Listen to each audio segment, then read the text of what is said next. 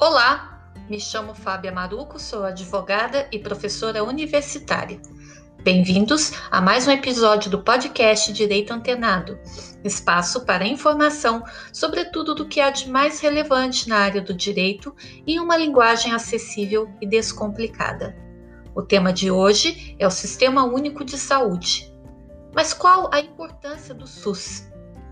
A saúde, reconhecida como direito humano, passou a ser objeto da Organização Mundial de Saúde, que, no preâmbulo de sua Constituição de 1946, assim conceituou a saúde como um completo bem-estar físico, mental e social, e não apenas a ausência de doença.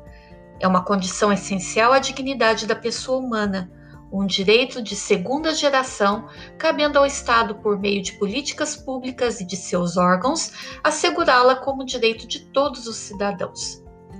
Até as primeiras décadas do século XX, assistência médica no Brasil era restrita devido à escassez de profissionais na área. A população tinha acesso quase exclusivamente a técnicas terapêuticas realizadas pelos práticos locais. O atendimento à saúde por profissionais da medicina eram restritos às elites, fornecidos em sua grande parte pelo setor privado, que nessa época ainda não possuíam grandes estruturas.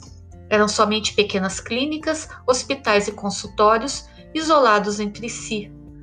As prestações de saúde oferecidas pelo Estado, reconhecidas na época como sistema de saúde suplementar, surgiram juntamente a consolidação das medicinas de grupo e das cooperativas médicas por meio da manutenção de práticas filantrópicas para aqueles em vulnerabilidade social e que não possuíam assistência. O movimento de reforma sanitária, que nasceu no início da década de 1970, impulsionou diversas reflexões em relação às mudanças e transformações necessárias na área de saúde. No Brasil, a questão da saúde recebeu diversos conceitos ao longo da história, tanto do ponto de vista político e social quanto no jurídico, até ser fixado na Constituição de 88 como um direito de todos e dever do Estado.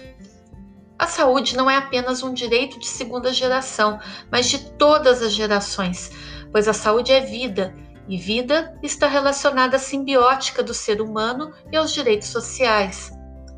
A saúde está presente em muitos documentos universais e, em boa parte do mundo, vem enfrentando dificuldade na sua efetividade. A precariedade da saúde pública é um problema universal, até mesmo em países desenvolvidos. Criado pela Constituição de 88, o Sistema Único de Saúde é reconhecido internacionalmente, mas enfrenta uma série de obstáculos que precisam ser vencidos nos próximos anos para que continue existindo. Dentre eles, o melhor gerenciamento dos recursos, aumento de pessoal e de capacidade de atendimento da população.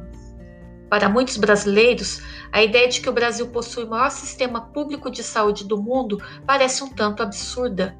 Mas essa é a realidade. O país tem um sistema de saúde inspirado no do Reino Unido, considerado o melhor do mundo no setor. Porém, embora o SUS seja uma grande ideia, fica claro que na prática sua performance está longe do esperado. Frequentemente, o modelo de saúde dos Estados Unidos é citado como exemplo de como a saúde majoritariamente privada pode ser efetiva. Se, por um lado, o país se destaca na implantação de novas tecnologias desse setor e no uso da medicina preventiva, por outro, os custos do acesso à saúde andam os mais caros do mundo. Quando um paciente é internado por três dias, por exemplo, e não possui um seguro, ele terá que desembolsar cerca de 30 mil dólares para arcar com o serviço. Desde a implantação do programa Obamacare, em 2010, o sistema de saúde dos Estados Unidos vem sofrendo uma série de ajustes. O projeto, elaborado pelo então presidente na época, Barack Obama, estabeleceu que todos os cidadãos deveriam ter um convênio particular. A saúde pública em Portugal também não é gratuita. Para ter acesso aos serviços cobrados, taxas são cobradas taxas moderadoras de acordo com o tipo de atendimento. Uma consulta com um médico em um posto de saúde, por exemplo, custa em torno de 5 euros. Já a emergência em um hospital custa em média 20 euros. Os portugueses podem contar ainda com o seguro saúde, onde pagam um valor mensal que cobre a porcentagem de tudo que gastam em hospitais e clínicas particulares. O acompanhamento na saúde pública portuguesa é feito através do médico de família. O paciente se dirige ao posto de saúde, onde é encaminhado para um clínico geral que irá cuidar dele e de todos os seus familiares. Diante da necessidade de exames ou outro tipo de acompanhamento, esse especialista fará o encaminhamento. Um dos destaques no setor de saúde em Portugal é que tudo é digitalizado. As fichas dos pacientes ficam disponíveis no ambiente online para qualquer hospital do país. Essa transparência possibilita o acompanhamento do histórico, oferecendo maior segurança tanto para os pacientes quanto para os profissionais de saúde. Ao reconhecer as ações dos serviços de saúde como de relevância pública, a Constituição de 88 deixa claro que o bem jurídico saúde prepondera no sistema jurídico brasileiro. O direito fundamental à saúde tem previsão no artigo 196, que assim dispõe: a saúde é direito de todos e dever do Estado, garantido mediante políticas sociais e econômicas que visem a redução do risco de doença e de outros agravos e o acesso universal e igualitário às ações e serviços para sua promoção, proteção e recuperação. A Constituição reservou à sociedade, o indivíduo e ao Estado o dever de cuidado com a saúde pública.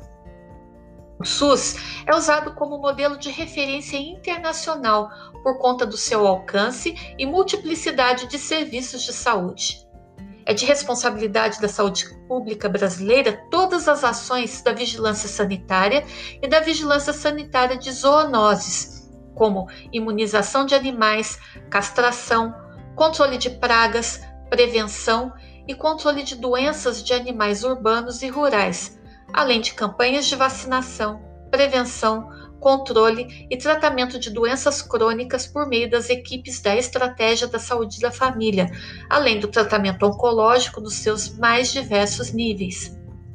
Quando as disponibilidades do SUS forem insuficientes para atender a população, o SUS poderá recorrer à iniciativa privada, a participação complementar com os serviços da iniciativa privada deverão advir de contratos e de convênios, sendo observadas as regras de direito público, os princípios éticos e a regulamentação expedida pelos órgãos de direção do SUS quanto às condições de funcionamento, controle e fiscalização. O SUS é orientado por um conjunto de princípios e de diretrizes válidos para todo o território nacional e parte da concepção ampla do direito à saúde e do papel do Estado na garantia desse direito. O acesso à saúde pode ser considerado um dos determinantes fundamentais da qualidade de vida e do desenvolvimento socioeconômico. É uma das dimensões sugeridas pelo Banco Mundial para a mensuração da pobreza multidimensional. O acesso à saúde influencia, entre outros aspectos da vida social, a dinâmica demográfica com impactos sobre a mortalidade e a expectativa de vida. 89% dos brasileiros classificam a saúde pública ou privada como péssima, ruim ou regular. A avaliação é compartilhada por 94% dos que possuem plano de saúde e por 87% dos que dependem do SUS. As constituições brasileiras do passado não foram totalmente omissas quanto à questão da saúde, já que todas elas apresentavam normas tratando dessa temática, geralmente com o intuito de fixar competências legislativas e administrativas. Entretanto, a Constituição de 88 foi a primeira a conferir a devida importância à saúde, tratando-a como um direito social fundamental, demonstrando com isso uma estreita sintonia entre o texto constitucional e as principais declarações internacionais de direitos humanos. A necessidade de previsão orçamentária é apontada muitas vezes como um limite à atuação do Estado para a efetivação de direitos sociais, sobretudo na área da saúde, com o financiamento do SUS. Trata-se de pensamento equivocado, pois a necessidade de previsão orçamentária para a realização de despesas públicas é regra dirigida essencialmente ao administrador. Porém, isso não impede o Poder Judiciário de ordenar que o poder público realize determinada despesa para fazer valer um dado direito constitucional, até porque as normas em colisão, previsão orçamentária versus direito fundamental, deve ser concretizado, estariam no mesmo plano hierárquico, cabendo ao juiz dar prevalência ao direito fundamental à saúde, dada sua superioridade em relação à regra orçamentária. Em linhas gerais, o princípio da reserva do possível regula a possibilidade e a extensão da atuação estatal no que se refere à efetivação de alguns direitos sociais e fundamentais. Tratando-se, porém, de obrigação de fazer, que seja dentro da reserva do possível, o direito à saúde não pode deixar de ser concretizado sob a relegação de que a realização de despesa ficaria dentro da esfera da estrita conveniência do administrador. Em razão da reserva do possível, o juiz não pode ficar indiferente quanto à viabilidade material de sua decisão, em particular na matéria de saúde. É preciso verificar até que ponto sua ordem será passível de atendimento sem pôr em risco o equilíbrio financeiro do SUS, especialmente em momentos de crises econômicas. A equidade constitui um dos princípios doutrinários do SUS e foi apresentada a princípio correlacionada à igualdade dos cidadãos perante o acesso às ações e serviços Posteriormente, o enfoque na igualdade dos cidadãos foi substituído pela ênfase na redução das disparidades sociais e regionais existentes no país. A referência ao SUS vem acompanhada pela impossibilidade de se ter um plano de saúde e pela comparação da assistência no privado versus a assistência no SUS. Muitos são os relatos dados pela população em geral. Como eu não possuo um plano de saúde, eu acho que o SUS é de para ajudar a gente. Então, se não tivesse o SUS, como eu iria fazer? Se você chegar machucada, o SUS está ali para te atender, mesmo você tendo um plano de saúde, porque quando eu tinha o plano de saúde, eu precisava rápido, eu corria para o SUS. A obrigação do SUS é atender todos, e para quem não tem plano de saúde, ele é único. Mas tem gente que prefere o plano. Se não precisar do SUS, é melhor. Demora muito no SUS. Se você for fazer uma cirurgia, os exames demoram. Quando eles marcam o segundo exame, o primeiro já está quase vencendo seis meses e só vale por seis meses, e você tem que renovar. Aí eles gastam muito mais com a gente fazendo exame e repetindo. Assistência é diferenciada, não é? Por exemplo, se eu tiver um paciente que é do particular e você do SUS, o atendimento a ele dirigido é todo diferenciado. As alegações de negativa de efetivação de um direito social, com base no argumento da reserva do possível, devem ser sempre analisadas com desconfiança. Não basta simplesmente alegar que não há possibilidade financeira de se cumprir a ordem judicial. É preciso demonstrá-la. O SUS representa um sistema complexo, responsável pela articulação e coordenação das ações de prevenção de agravos, de promoção e reabilitação da saúde. Contudo, é um desafio, especialmente para os formuladores de políticas públicas, garantir a disponibilidade e a acessibilidade à saúde para toda a população. O SUS é o único plano que todo cidadão deveria ter. É preciso valorizar o SUS para salvar vidas, a chegada da pandemia do coronavírus ao Brasil em 2020 deixou evidente a importância de termos nosso modelo de saúde baseado na universalidade representada pelo SUS. Paralelamente, diante do maior desafio de sua história, também ficam mais evidentes as falhas do sistema oferecendo-nos a oportunidade de trabalharmos pela sua melhoria, expansão e fortalecimento, dando continuidade àquilo que já está estabelecido na Constituição de 88. O modelo de saúde gratuito e universal não é exclusividade brasileira, como já dito. Embora as nossas dimensões continentais e contingente populacional sejam únicos em sistemas semelhantes ao redor do mundo. Nada se compara à abrangência e capacidade de inclusão social proporcionada pelo SUS, o que torna ainda mais imperativo seu fortalecimento. Para termos noção da importância do SUS, basta pensarmos que o sistema atua desde as campanhas de vacinação às cirurgias de alta complexidade, como transplantes de órgãos. Ainda podemos citar o acompanhamento e tratamento de doenças crônicas, distribuição de medicamentos e promoção da saúde. Em outras palavras, uma gigantesca rede de saúde com atuação em todo o território nacional, oferecendo assistência gratuita a qualquer pessoa.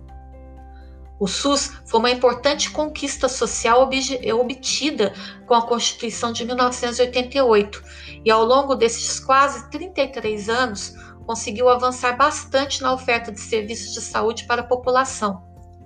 Mas o SUS pode e deve melhorar, especialmente no tocante ao financiamento e valorização dos profissionais de saúde a pandemia mostra ser urgente a criação de uma política nacional de fortalecimento do SUS.